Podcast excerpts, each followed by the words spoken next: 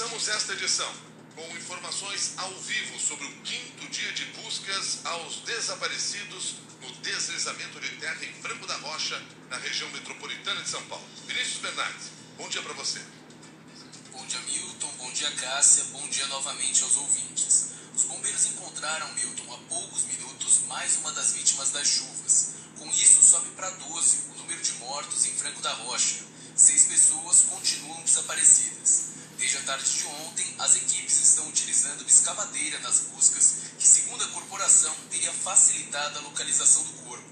Em todo o estado, o número de mortos aumenta para 28 desde o início dos temporais na última sexta-feira. De acordo com os bombeiros, as buscas seguirão ininterruptas ao longo de todo o dia. No interior do estado, Milton, a cidade de Jaú também deve continuar as buscas agora pela manhã por uma pessoa desaparecida. Desde o início dos temporais, uma pessoa morreu no município. Até agora, 4.500 famílias continuam desabrigadas ou desalojadas em todo o estado por causa das chuvas, segundo dados da Defesa Civil. Milton Cássia. Muito obrigado. As informações iniciais, portanto, foram de Vinícius Bernardes. Agora que são 6 horas e 5 minutos, vamos a outros destaques desta quinta-feira. Cássia Godoy. Procurador-Geral da República, Augusto Aras, tem 15 dias para se manifestar sobre a conclusão da Polícia Federal de que o presidente Jair Bolsonaro cometeu crime ao divulgar informações sigilosas em redes sociais. O prazo foi dado pelo ministro do Supremo Tribunal Federal, Alexandre de Moraes, que é o relator do caso, e recebeu o relatório ontem.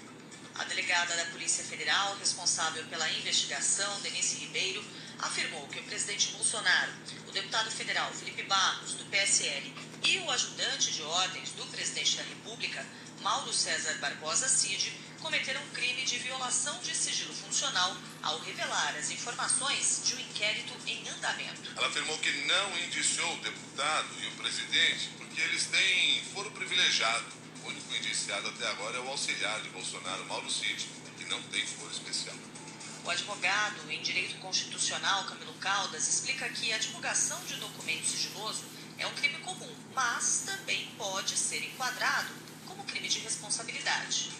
Quando se trata de responsabilidade, esse processo ele tramita perante o Congresso Nacional. E quando se trata de crimes que não são de responsabilidade, isso tramita perante o STF. Nos dois casos é necessária uma autorização da Casa Legislativa para que o processo prossiga. Ou seja, se houver uma ação de natureza criminal, a Procuradoria-Geral da República deve apresentar uma denúncia a partir do entendimento que de fato houve.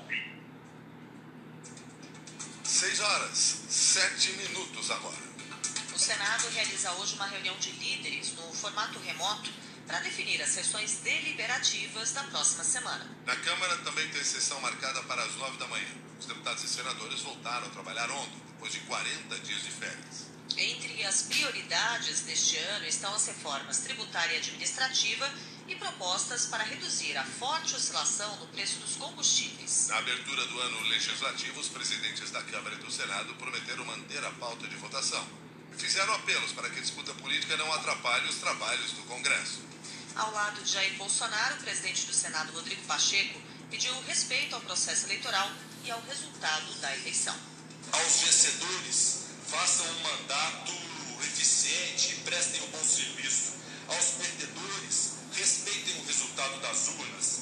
É fundamental garantir um processo eleitoral não afetado por manipulação, não afetado por disparos que gerem desinformação. Esperemos a fiscalização e punição daqueles que atentem contra o processo eleitoral.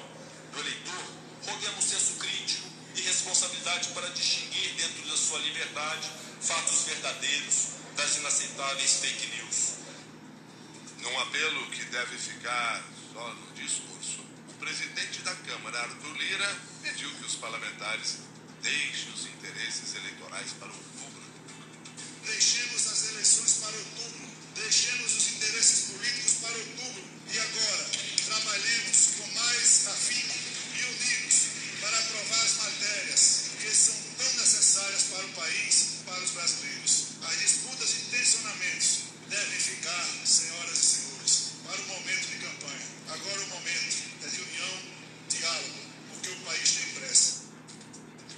são 6 6 horas e 8 minutos. O Comitê de Política Monetária do Banco Central aumentou pela oitava vez seguida a taxa básica de juros. A Selic subiu 1,5 ponto percentual para 10,75% ao ano.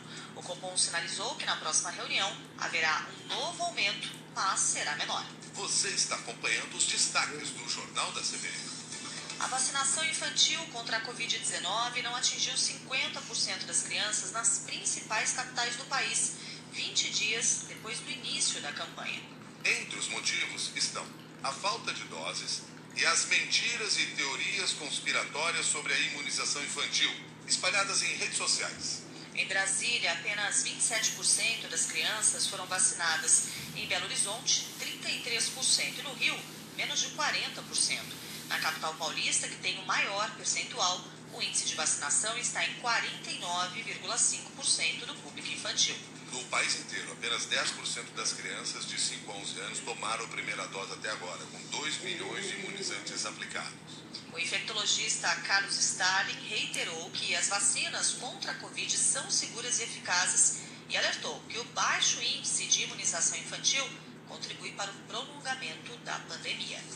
Nós já temos mais de 10 milhões de crianças vacinadas nos Estados Unidos, milhares no Chile, na China, em vários outros países, com estudos muito bem feitos mostrando que as vacinas são seguras e eficazes para controlar as formas graves dessas doenças, não só em adultos, mas também em crianças. Portanto, é uma questão de responsabilidade social dos pais levarem as crianças para vacinar. E a persistência do vírus na população pediátrica contribui com a manutenção da própria pandemia. Portanto, para controlarmos essa pandemia, nós precisamos de todas as faixas etárias vacinadas.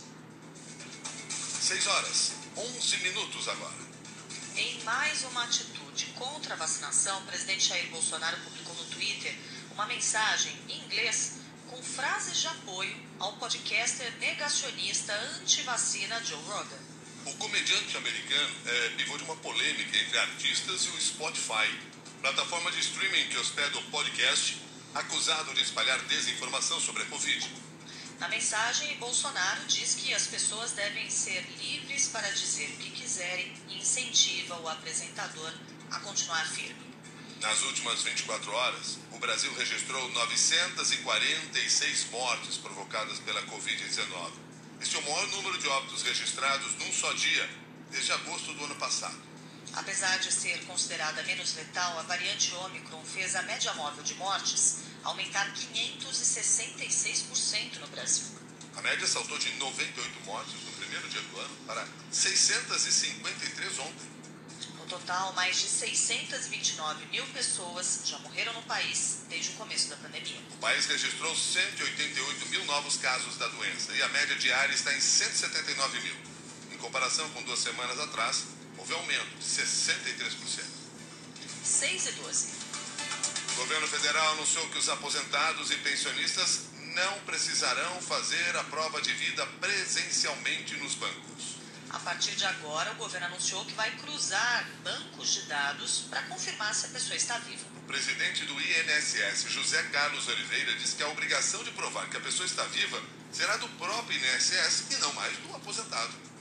Se caso nós não encontrarmos um movimento do cidadão em nenhuma dessas bases, mesmo assim o cidadão não vai precisar sair de casa para fazer a prova de vida. O INSS proverá meios com parcerias que fará para que o servidor, para que o correio, para que essa entidade parceira vá à residência e faça a captura biométrica na porta do segurado, para que o segurado não saia mais de sua residência. O INSS tem até o dia 31 de dezembro para mudanças. O governo bloqueio de pagamento por falta de comprovação de vida está suspenso. 6 horas 13 minutos.